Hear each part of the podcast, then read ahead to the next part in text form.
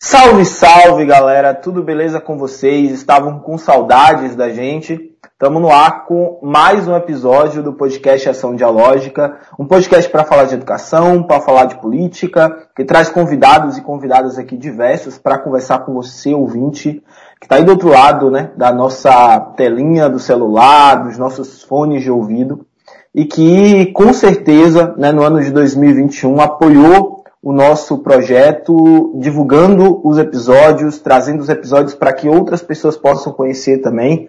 E esse ano a gente está cheio de novidades aqui no Ação Dialógica, com uma nova identidade visual para quem acompanhou aí nas redes sociais. Mas né, né, tem coisas que não mudam, tem coisas que permanecem e obviamente os apresentadores permaneceram. Né? Eu, Iago Gomes, o professor influencer, e o nosso irmão Isael Gomes. Fala Isael. Opa, opa, salve, salve. É, hoje aqui a gente vamos aqui direto, que eu estou muito ansioso por esse tema. É um prazer estar é, tá aqui com vocês. Espero que vocês gostem desse, desse episódio. E vamos aí, né, passar a palavra aí para o nosso convidado se apresentar, é, falar o que gosta, falar signo, enfim. Tem a liberdade para se apresentar do jeito que você quiser fazer uma análise do horóscopo aí do Juliano Dumani, que está aqui com a gente. e aí, Juliano, está presente para a gente quem você é. E aí, gente, bom dia, boa tarde ou boa noite, o horário que estiver escutando o podcast. Meu nome é Juliano Dumani, formado em letras aqui no Rio de Janeiro. Sou pesquisador em análise de discurso, sou poeta e meu signo de gêmeos com ascendente em aquário não é, é questão de comunicação e, e diferentão, como alguns dizem, né? Essa é a análise básica. Parou, parou, parou. É, gente, o podcast acaba por aqui porque não dá, não dá, não dá. Feminiano complica, viu? Mas, e carioca, mas carioca é gente boa, carioca é gente fina. Juliano, é, fala um pouquinho assim da sua história, cara. Eu, eu, eu sou curioso, acho que a gente tem que começar a perguntar mais para os nossos convidados, né? De onde veio, como é que chegou nesse universo da educação também, de alguma forma, para a gente saber um pouco mais, conhecer um pouco mais. Então fala um pouco mais de você, que a gente está querendo saber a história desse geminiano carioca. então, eu sou de Nova Iguaçu, Rio de Janeiro, Baixada Fluminense, para quem conhece, praticamente capital da Baixada, que o pessoal de Duque de Caxias não me ouça, né? Mas eu moro aqui desde sempre, é, bem, Nova Iguaçu é uma cidade é, praticamente, entre aspas, coração da Baixada e dormitório, porque quase todo mundo vai para o Rio. Mas eu sempre vivi por aqui, sempre trabalhei por aqui. E no caso, pra, o, eu fui me ligar com a educação de, de fato desde pequeno, já é uma coisa minha mesmo. Tipo, era a criança que ficava preparando material de escola para os colegas que ficava tentando ajudar o pessoal no dia de prova, o que, que juntava, que conseguia botar o crédito no celular, vendendo apostila de preparatório pré-prova, que era amigo de professor. Já, desde novinho. É. é, a gente tem que, a gente tem que desenrolar de algum jeito, né? Mas amigo de professor era aquele que, tipo, não tinha quase o colega de sala de aula, mas era aquele que sentava do lado do professor e ficava batendo papo a aula inteira, às vezes até atrapalhava a aula, mas e chegando na universidade, acabei fazendo a distância mesmo, né, por questão de financeira. E nessa, nessa rotina acabei, acabou cariando uma pandemia no meio do caminho. E nesse desenrolar fui, apesar do sistema online, a gente, eu fui aproximando de professor aqui, professor ali, conhecendo análise de discurso aqui, conhecendo é, literatura colar, eu já gostava de escrever, então aos poucos fui, fui me achegando à língua portuguesa, no meu caso foi língua portuguesa e língua inglesa, mas a minha admiração maior está sendo com a língua portuguesa. Estou me apropriando mais da minha língua, no caso. Ah, o Israel é da pedagogia, eu também sou das, das letras, né? E durante o curso de letras, assim, eu entrei fascinado por literatura. Mas durante o curso, eu me interessei muito pela análise de discurso, foi uma área que me chamou bastante atenção, né? A análise de discurso de linha francesa, como uma das minhas melhores professoras, Palmira Heiner, da UFES, aqui, é, é, trabalhava, tinha com proximidade. A análise de discurso é uma área fantástica e você traz isso, inclusive na obra, né, que você publicou aí como organizador, que tem artigo também que a gente vai, acho que vamos falar um pouco mais dela mais para frente. Então, pô, a análise de discurso é fantástica, assim, é, é, a área que você quer seguir mesmo, né, a área que você se identifica. Sim, é a área que eu mais gosto, no caso, no caso da minha linha, linha inglesa, que é a análise crítica do, de discurso, que é do Fireclaw, Norman Fireclaw, que no caso eu indico a leitura não da obra do Norman Fireclaw, quem quer aprofundar leia, mas é muito, uma leitura muito complexa, aí eu já indico uma obra da parábola, olha, já fazendo propaganda indicação de livro. É, análise de discurso crítica para linguistas e não linguistas. Ela dá uma boa introdução sobre essa questão, que eu acho que é do José Ribamar e mais dois autores organizadores. É uma excelente obra de introdução à análise de discurso crítica. Excelente, excelente. Eu acho que o Israel quer começar, Israel, quer fazer uma pergunta para o Juliano, mande ver aí no início. É, é uma pergunta assim. É, Juliana, é, como eu sou da, da, área da pedagogia, né, eu ainda sou graduando em pedagogia, né? Estou indo para o meu sétimo semestre, acabo esse ano, né? Se Sim. tudo der certo. E aí, é, quando a gente vai estudar as leis, né? A LDB, BNCC, feita agora, né? É, PNE, PDE, que aqui tem, né? No Distrito Federal. E por aí vai, esses documentos, eles visam muito sempre, quando ele coloca autonomia dos estudantes, é, desenvolvimento do pensamento crítico, preparação, né? Trabalho, né? Tal, tal, tal, tal trabalho, tal, tal, tal. E aí a gente vê muito nesses, é, nessas leis normativas, né? É, e eu queria é, saber, perguntar para você assim, como é que você vê essa relação de educação para o preparo escolar? Porque é, isso a gente vê muito no EJA, né? Eu me formei no ensino médio pelo EJA. Né? No EJA tem muito, até que tem que ter é, a integração, né? Quase que obrigatória do EJA e, e o ensino profissional. Né? E eu não, sou, eu, não, eu não vejo tanto com bons olhos esse ensino profissional né, é, junto com a, em todas as escolas, de forma integral, né? Mas eu também não vejo, tipo, que todo estudante deve entrar, é, entra, queira entrar no, numa universidade e ser um pesquisador, né? Ou outra coisa, né? Tem pessoas que, que querem fazer cursos, outros tipos de cursos profissionais e tudo mais, e tá tudo bem isso. Né? Só que eu não vejo de forma tão romantizada que, é, que nem a gente vai tocar nesse assunto aqui do, do ensino médio, por exemplo, do novo ensino médio, né, que traz isso para dentro de todas as escolas. Aí eu queria ver, é, fazer duas perguntas assim, né, como é que você vê essa relação de educação com, com o trabalho e como isso se, se ajeita para um empreendedorismo, né, para ser aí sim, né, educação e empreendedorismo, né, porque começa a coisa do trabalho, depois vem essa relação com o empreendedorismo. Então, no caso, por exemplo, no dia que eu apresentei esse, essa, esse, esse artigo, que foi num evento, num encontro interdisciplinar lá da faculdade, no caso, ah, teve uma discussão no chat que foi uma pessoa que eu fiz uma afirmação em relação à questão dos cursos técnicos, né, escolas que tem, é concomitante, sendo médio e técnico, que eu, que, eu, eu enfatizei o seguinte, por que vocês acham que as, é, o investimento em universidade, investimento em pesquisa científica está sendo desvalorizado, enquanto o ensino técnico está sendo hiper propagado por aí, ensino profissionalizante ao rodo, é propaganda, mas propaganda atrás de uma atrás da outra. E se a gente for voltar um tempo atrás, alguns anos atrás, a gente via muita propaganda em relação ao ensino superior e quase nada em relação ao ensino técnico. Por que dessa, dessa balança desequilibrada? Aí pronto, gerou uma discussão enorme, mas de fato é questão de posicionamento político. O ideal que, quando a gente pensa educação universitária e educação técnica, é para que fins querem investir em um ou em outro. Não é porque um é ruim e outro é, é, é, é bom.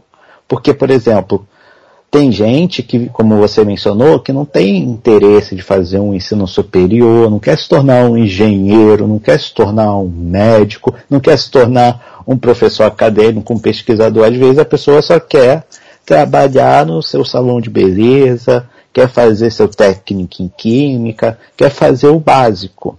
E tá tudo bem, mas só que esse investimento excessivo. Eu lembro de um vídeo da Rita Von Hunt, que ela fala o seguinte: quando a gente investe muito em técnico e pouco em universidade, é investir o quê? No técnico, é a gente investindo em mão de, em trabalhador, mão de obra. E na tecno, e no ensino superior é o quê? Pesquisa. É você criar os produtos que você, a técnica.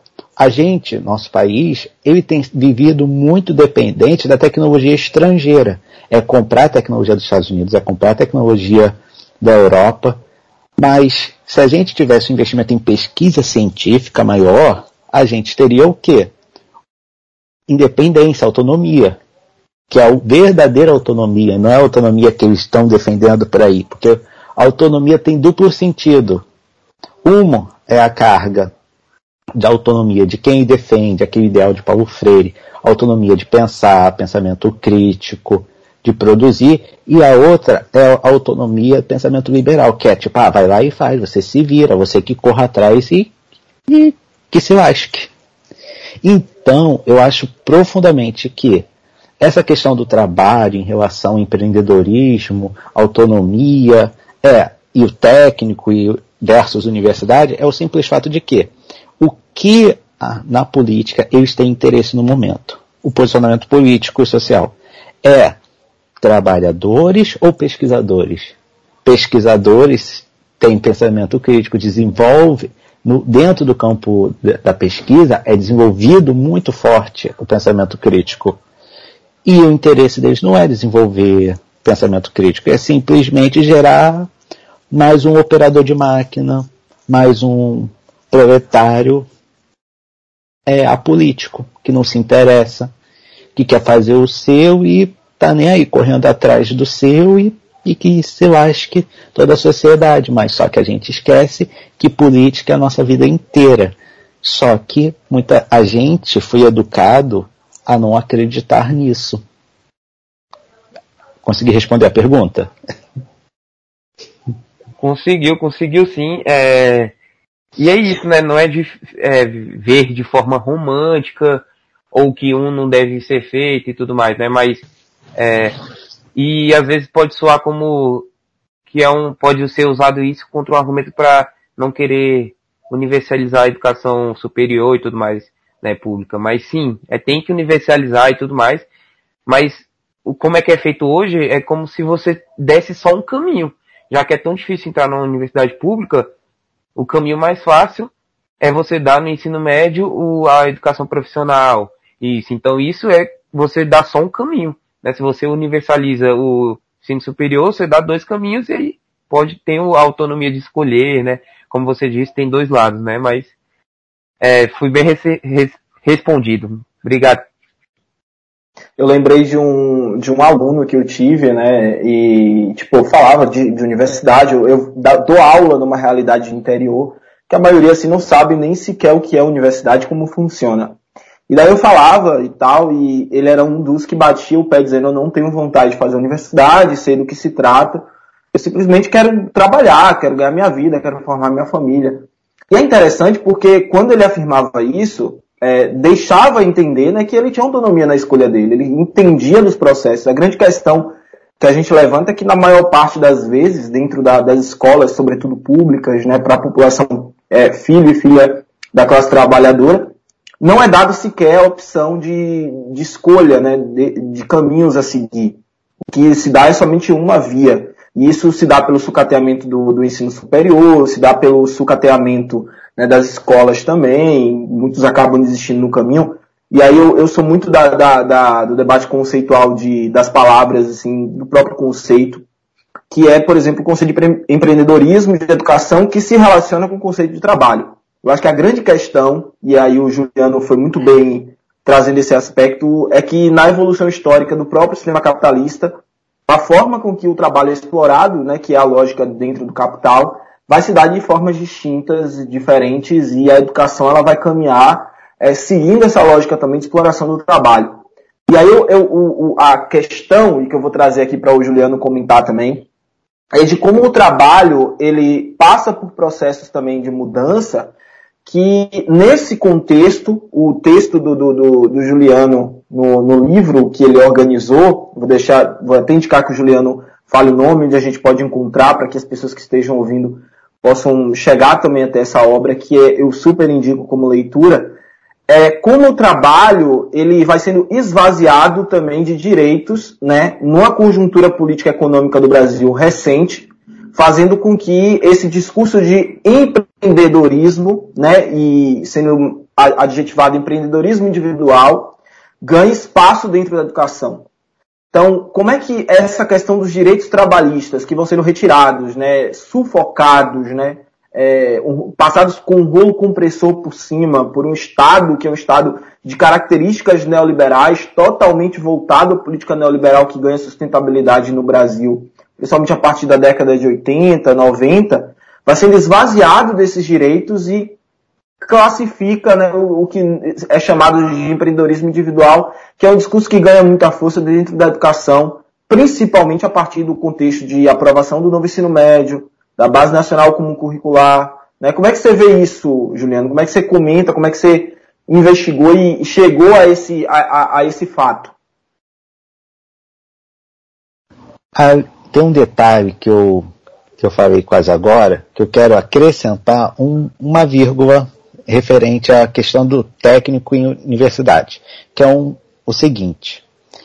Eu não quis dizer que o técnico também não tem um ensino de formação pensamento crítico.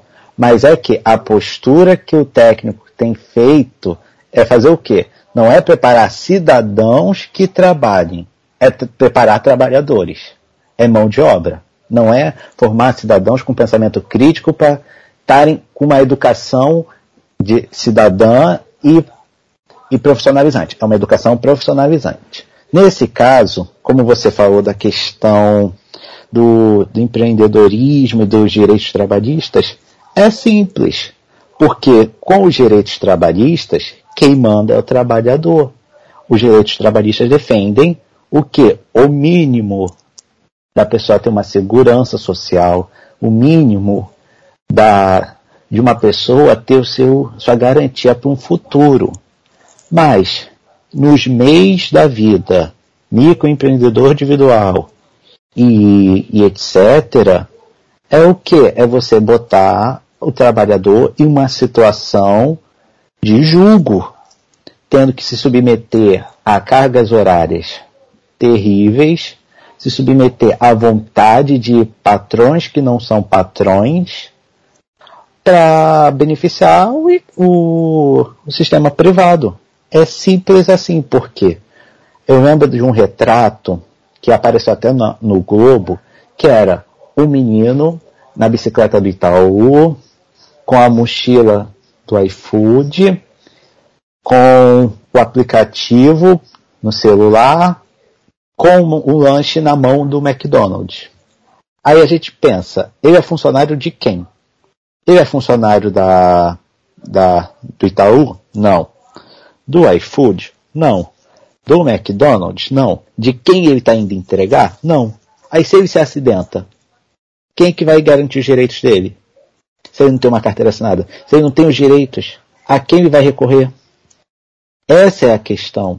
Quando você desenvolve um sistema que não tem os direitos do trabalhador, o trabalhador é o prejudicado. É pensando em quem é rico, pensando que o rico vai se, se garantir que vai se, se estabelecer. Porque, convenhamos, rico não quer perder seus privilégios, não quer ter prejuízo. E quanto mais ele acumula, mais ele está feliz. E direito trabalhista, em certo ponto, é prejuízo para as grandes empresas. Porque eles vão pagar indenização disso ou aquilo, eles podem arrumar um trabalhador qualquer por aí. E é por isso que a gente entra naquele conceito de exército, é, eu não lembro o termo exato, que é trabalhado, mas é o exército de desempregados. Que é o quê? Se você exército, não. Exército industrial de reserva, né? Ex exatamente, exército de reserva. Que é simplesmente a questão de que você não quer fazer, você não quer se submeter, ó, tem uma galera aí atrás para você que vai te substituir. Porque é como se tivesse uma peça, trocasse por outra e tanto faz.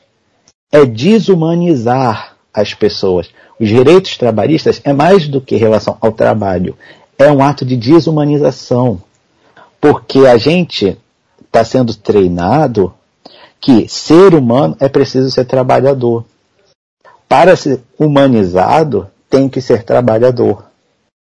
Tanto que se você for lá na, nos direitos, nos direitos humanos, lá daquela criação da, da Revolução Francesa e tal, você vê que não inclui mulheres e não inclui escravos. Por quê? Porque o direito humano é para quem é trabalhador, entre aspas. Então, humanidade e trabalhador têm sido trabalhado como se fossem a mesma coisa. Então você só se torna um ser humano quando você se torna um trabalhador. Mas um trabalhador que não, não, não como que eu posso dizer?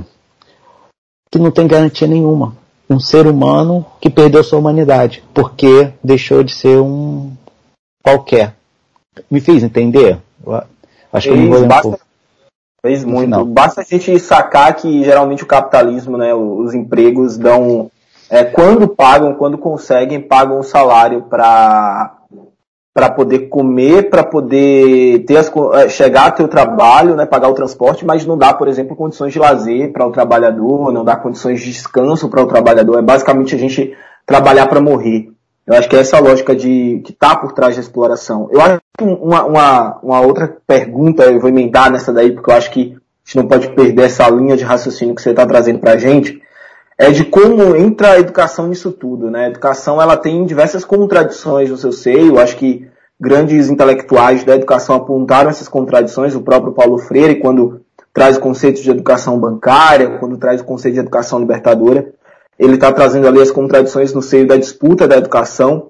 E a educação ela tem um papel para o sistema capitalista de naturalização dessas relações de exploração. Né? Então, é aí que eu acho que o, o, empreendedorismo surge como também naturalização dessas novas relações né, de superexploração do trabalho.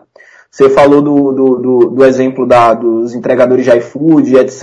E a gente pensa aqui no número de jovens e majoritariamente negros e negras que estão ocupando esse espaço assim de trabalhos precarizados, de entregadores de aplicativo, de é, motoristas também, né, de aplicativo e que não têm direitos trabalhistas. É, eu quando pego Uber, geralmente eu converso muito com os motoristas, por exemplo, e aí eu estava conversando com um outro dia que ele me disse que já tentou muita coisa na vida, é, já, já teve mercadinho, já trabalhou de mecânico, de é, consertar computador, de um monte de coisa mesmo, e a última alternativa que ele estava encontrando foi virar motorista aplicativo. No início estava conseguindo tirar uns recursos bem bons assim para ele, mas agora está impossível tirar alguma coisa é, a mais do que é, poderia, né? Então não está tendo o, o, retorno que gostaria e ele não sabe com quem reclamar porque a, a, o aplicativo basicamente orienta o que fazer, mas não, não a, aceita a relação de empregador com o empregado. E a educação, o que a gente vê em livros didáticos, né? Você traz o, o, o PNLD na sua análise do artigo, enfim, de livros didáticos em geral, desses novos livros didáticos do novo ensino médio, que a gente vê nos discursos oficiais, que a gente vê na propaganda do governo federal que está passando na TV, que certamente ele pagou muito para é, é, ter esse tanto de, de propaganda na TV, na internet, é que o empreendedorismo é colocado como uma naturalização das relações de exploração dentro da educação. É um discurso que naturaliza isso.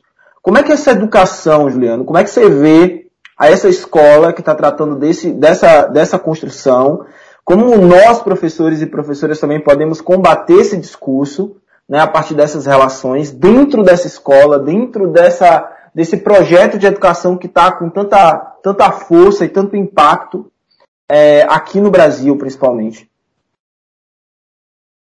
Bem, o novo ensino médio é um assunto complicado, porque se a gente for observar os novos livros, né, que são apenas cinco, em comparação aos dez que eu me lembre, É muita diferença. É um conteúdo bastante complexo, tanto que no artigo eu escolho um para trabalhar, mas eu até anotei algumas frases, por exemplo, de que, que eles trabalham nos, em um dos livros, que é, por exemplo, o empreendedor provoca mudanças e aproveita as oportunidades. De que é feito um empreendedor? Quando pensamos em empreendedorismo, é comum vincularmos essa ideia de negócios.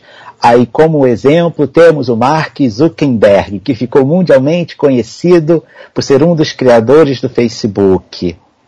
Mas não é só isso, existe também o, o empreendedorismo social, realizar um sonho, contribuir para o desenvolvimento da comunidade em que vivemos, buscar soluções para problemas, exercitar a criatividade, também são formas de empreender e podem gerar efeitos muito positivos.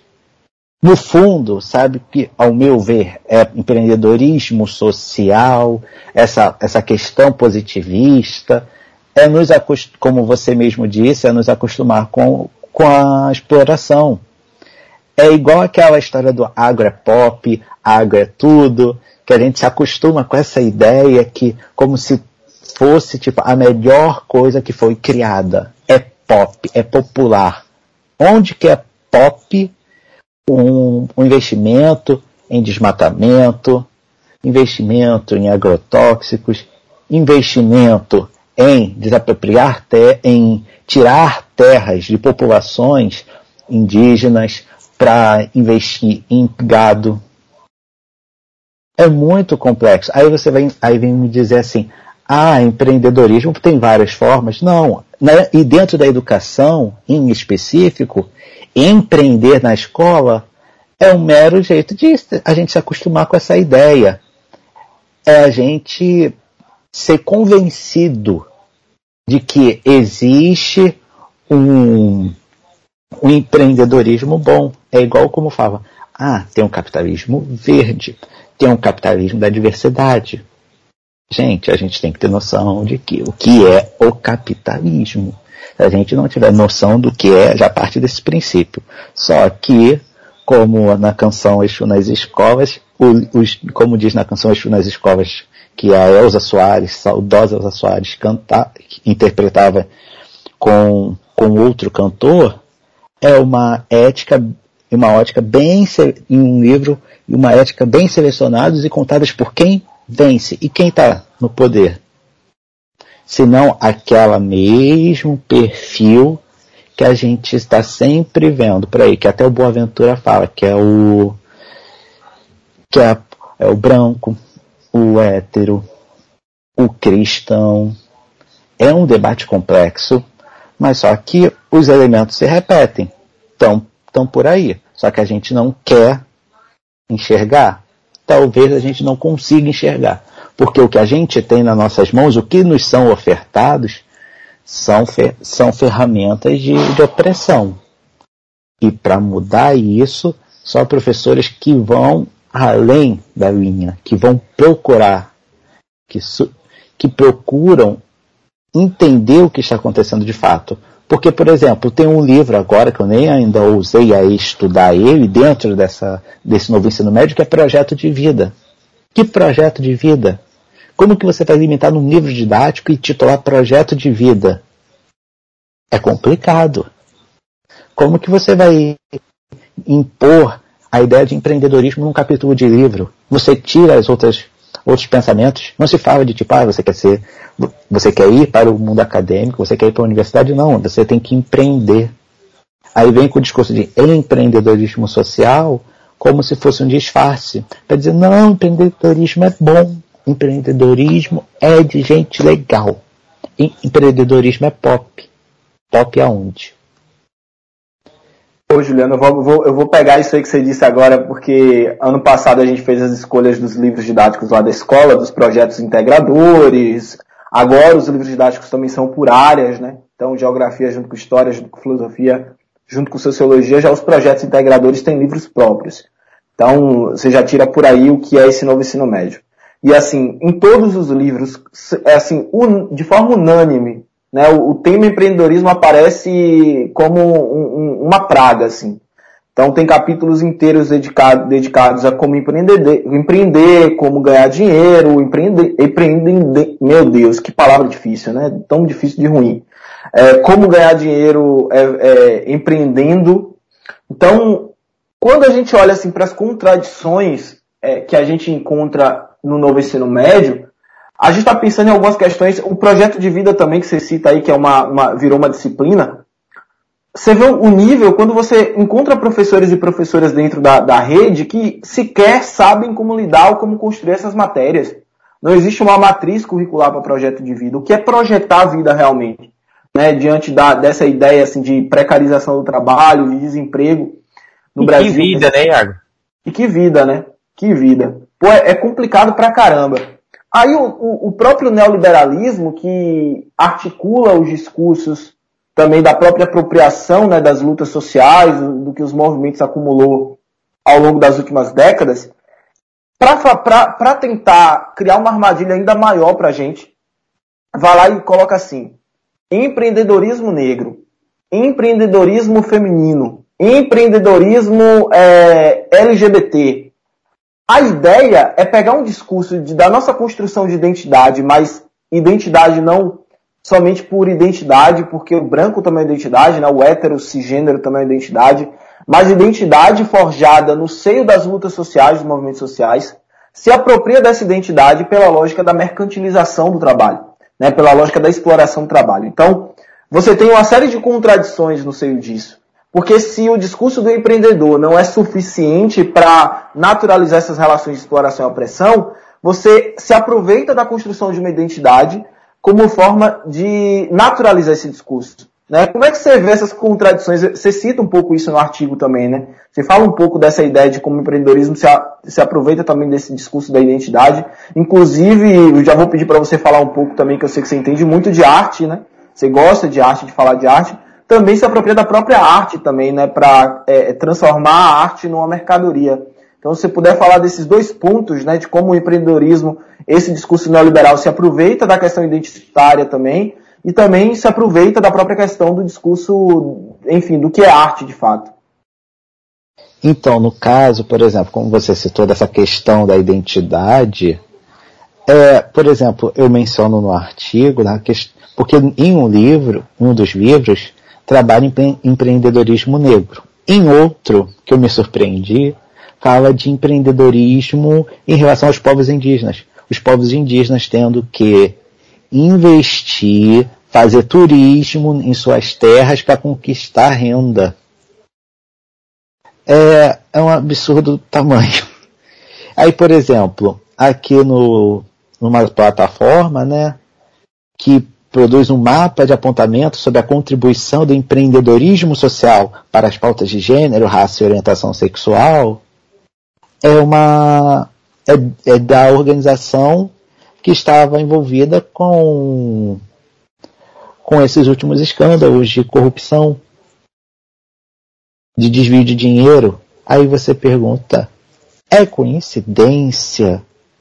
Não, é porque faz parte dessa ideologia, dessa ideia de que, ah, não, você você tem que fazer um o seu mercado. Aí qual é o seu mercado? O novo mercado agora é o das pautas minoritárias, da renda.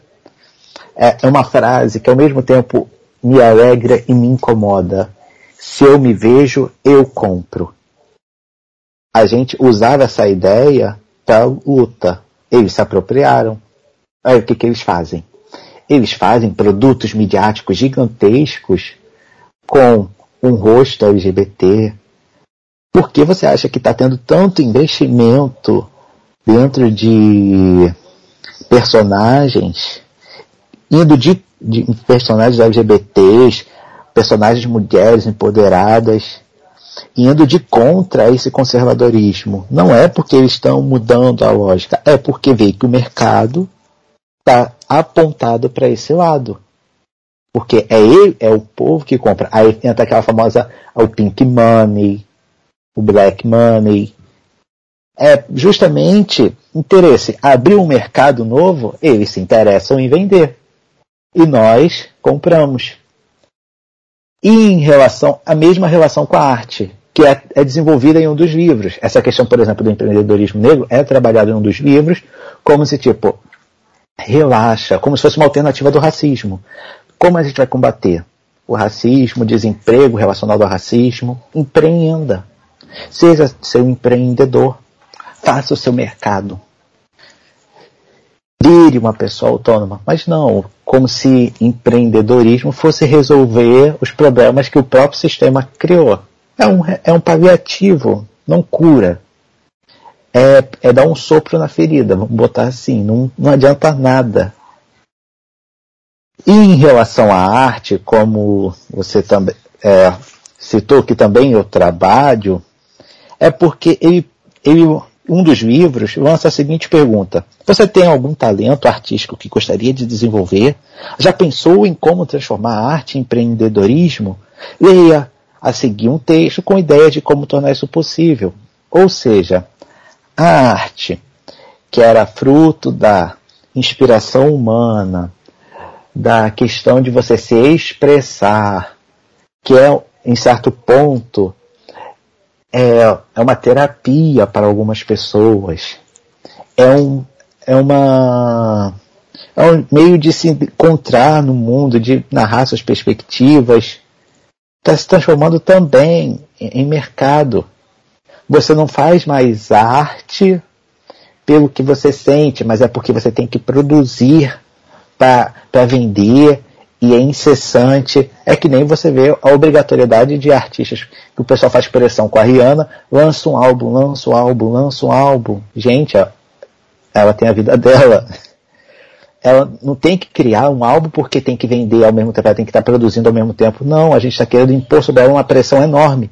Mas o, a gente esqueceu que o álbum deveria ser uma coisa natural que vem dela. Mas só que as pessoas só querem. Eu quero isso, eu quero isso, eu quero isso, eu quero isso. Eu chamo de geração fast food. Tem que ser na hora que fomos treinados a ser essa geração fast food. Eu acho que fomos treinados para agirmos nessa nessa lógica de que queremos uma coisa nesse momento, temos que ter agora e rapidamente. E se não for do nosso jeito, não nos agrada. A gente está sendo treinado isso o tempo todo. Tanto que há até uma música em América, acho que é americana ou britânica, eu não sei, que fez sucesso ano passado, que é Welcome to the Internet. Que é justamente, ele fala, nós, te, nós tentamos desenvolver uma tecnologia para que você fique grudado o tempo todo para que você tenha que ficar grudado, sabendo de tudo um pouco.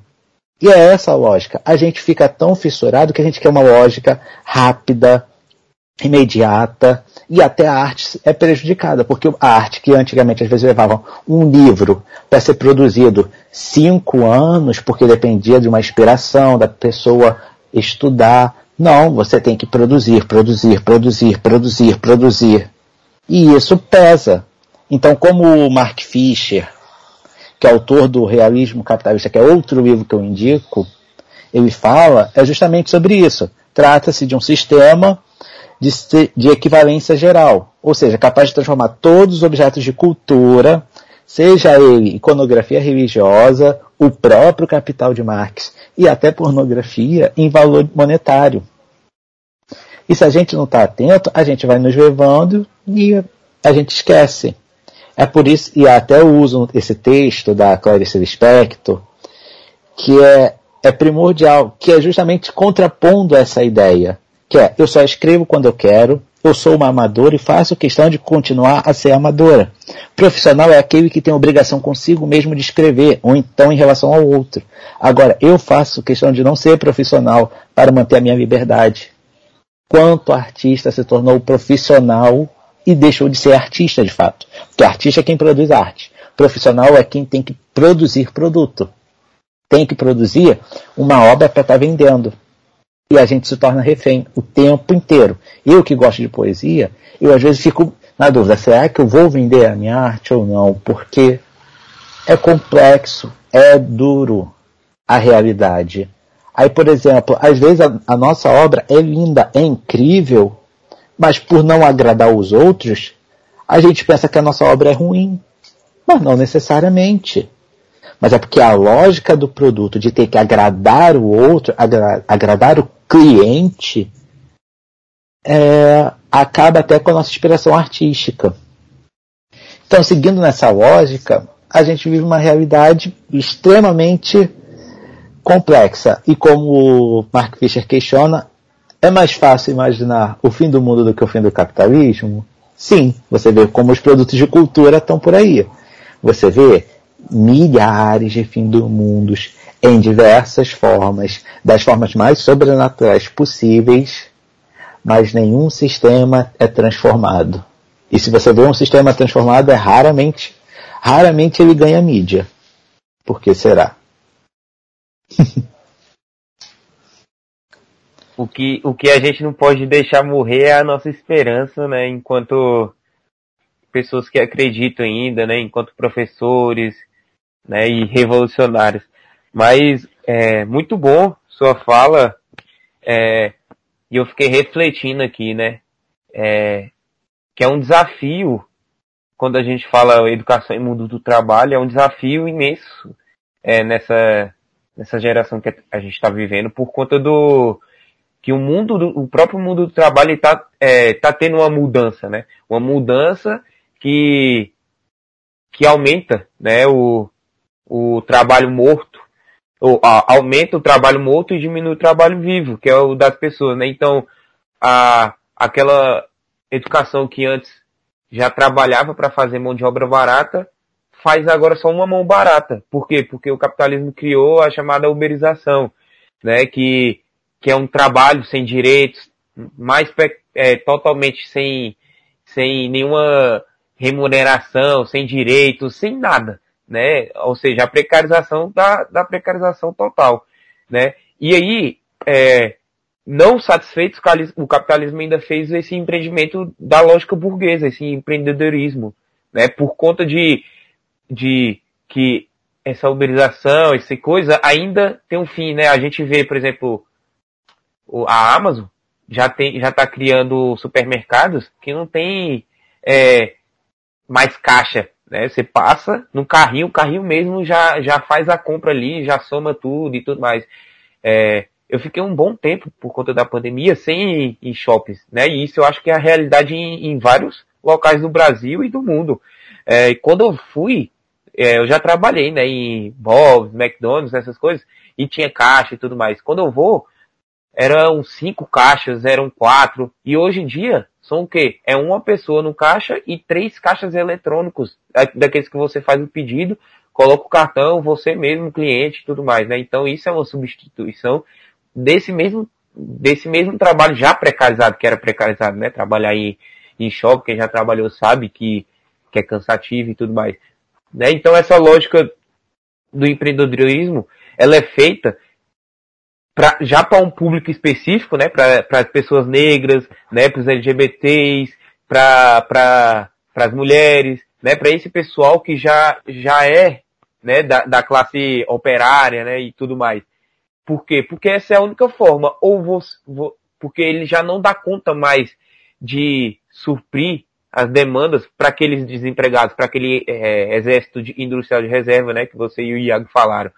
É, então essa lógica do empreendedorismo foi criada já para sustentar esse pessoal que não cabe nem no, no mundo do trabalho conceitual, né, do, do trabalho precarizado, nem do trabalho precarizado do, do precarizado, que é essa obrigação, e esse conjunto do desempregado só tem a empreender e se ferrar cada vez mais, né? Porque você empreende e não dura seis meses, né? Esses empreendimentos são um, um milhão que vão dar certo, que vão ser, se tornar um, uma, um madeiro, alguma coisa assim, né? E aí muda de classe e vira. Enfim, né? Mas é, eu queria passar para você é, indicar é, seu livro, seus artigos aí, como é que a gente consegue te achar no Instagram, no Twitter, suas redes sociais, seus artigos, né? Seu livro aqui, que é um livro muito bom. Eu consegui ler só o último capítulo, né? Mas o, eu pretendo ler o, o livro todo. Passa a palavra para você. Então, é, obrigado. No caso, só vou fazer um último acréscimo, que é um ponto que eu acho muito interessante, que é em relação ao que foi nos roubado até o direito do nosso lazer. Que no caso do Paul Lafargue, que é o genro do, do querido Marx, é o direito à preguiça, que é uma obra que eu super indico para quem quiser rir um pouco, porque o manifesto dele é, é cheio de metáforas bem, bem diretas e escrachadas, chega ao ponto do cômico. E é o que a gente tem vivido, porque ele aborda, né, que é dessa questão do amor ao trabalho, a paixão furiosa pelo trabalho, levada ao esgotamento das nossas forças vitais. Como se a gente tivesse que amar o trabalho. A gente não pudesse simplesmente querer trabalhar pouco e ter o nosso descanso que nem isso é direito, porque é um pecado, né? Entra nessa questão, é um pecado. Mas, em relação ao meu trabalho, é, eu uso só o Instagram de fato. Eu não uso o Twitter. Tem conta no Twitter, tem, tem Facebook, mas não uso é, o Instagram de fato, que é Juliano Dumani. Meu artigo está disponível no Linktree, que tem lá. Tanto meu artigo sobre a, esse, esse livro, né, que é o Análise Crítica do Discurso e Contemporaneidade, que é organizado por mim e pela minha professora da faculdade, a Cláudia Giesel. E também tem outros dois artigos, mas não é em relação necessariamente à análise de discurso, são, em, são temáticas de afro-brasilidade, letramento racial crítico, poesia Eixulã, que são temas que eu abordo. Inclusive, o primeiro artigo desse livro que é a questão das a mulher, a representatividade das mulheres negras nos livros didáticos, foi o meu TCC. Ali tem um breve resumo, mas é para ter uma noção básica do que eu, abordo no meu TCC e que está sendo retratado nesse artigo mais curto. Muito obrigado, Juliano. Eu quero te agradecer por ter aceitado o convite, por ter vindo aqui dar essas, essas contribuições maravilhosas, né? a gente é um tema que já despertava esse interesse da gente há algum tempo, a gente já queria trazer cá para a ação dialógica. E assim, quando a gente, quando eu vi que tu falava disso, tu me mandou o artigo, eu demorei um tempo de ler, enfim, crises e crises de ansiedade. quem, quem tá bem nessa conjuntura, né? Aí quando eu terminei de ler, eu falei, pô, eu vou convidá-lo porque o artigo é muito bom, a escrita é muito boa, é, você tocou num tema muito necessário, daria pra gente fazer esse episódio aqui contigo sobre diversos outros temas também. Mas eu falei, pô, precisamos falar sobre isso aqui, porque tá no auge, né? Novo ensino médio entrando em vigor na maior parte das escolas do Brasil, nos estados brasileiros. Então quero te agradecer por ter aceitado o convite, por ter tirado esse pouco de tempo aqui para vir até aqui dar essa contribuição para os ouvintes e deixar o Ação Dialógica aberto, caso você queira retornar para falar de outros temas, outros assuntos. A gente vai te receber como se estivéssemos em casa aqui e pedir para os ouvintes mandarem para os amigos, mandarem para os inimigos, principalmente, mandar para todo mundo esse episódio, divulgar o Ação Dialógica, dizer para a galera que a gente está aí com a campanha do Apoia-se também, precisamos melhorar a qualidade aqui dos episódios, quem sabe ter um microfone, né, um fone. Quem tiver interesse, só entrar né, em ajudar, contribuir com um, dois reais, três reais, quatro reais, cinco reais, ou até quem sabe alguns mil, mil alguns dólares, né? Vai lá no apoia se barra ação geológica e ajude o projeto a seguir de pé e a melhorar em qualidade. Né? O nosso trabalho é totalmente independente. Juliano, abração, cara. Muito obrigado. Um abraço grande e rapidinho, antes de eu encerrar, é rapidinho, eu só vou deixar como sempre, eu aprendi com alguns, um, alguns camaradas do YouTube, né, Rita e tudo mais. Como não tem abaixo a, a linha de descrição, algumas indicações para quem quiser ler, se aprofundar no tema. De livro, Realismo Capitalista do Mark Fisher, Direito à Preguiça do Paul Lafargue, Se Quiser Mudar o Mundo, da Sabrina Fernandes, o meu artigo de Educação em 2021, o artigo do, I, do Iago, que é Empreendedorismo na Escola como Discurso Aliado da Necropolítica, o vídeo do Jones Maduel, A Ilusão do Empreendedorismo, o vídeo da Laura Sabino, o mito do empreendedorismo, o vídeo da Dimitra Vulcana, empreendedorismo é importante, e os três vídeos da Rita Von Hunt, que é o direito à preguiça, o futuro do trabalho e trabalho de novo. Muito obrigado e é isso, gente. Um forte abraço e vamos lutando e vamos estudando e vamos seguindo e nos organizando. é, eu vou pedir essas indicações ao Juliano para me mandar, porque eu deixo na descrição do episódio também para a galera que quiser, né? Pegar melhor. Muito obrigado, Israel. Dá tchau aí pra galera. Você tá tímido hoje, cara. Valeu, valeu, galera. Tô tímido não, tava esperando a frase clássica aqui do podcast para me falar meu valeu, valeu. Valeu, valeu. É isso aí, gente. Compartilha o episódio, divulga. Tamo no ar. E é isso aí. Compartilhe a ação dialógica nas redes sociais. Abraço e até o próximo episódio.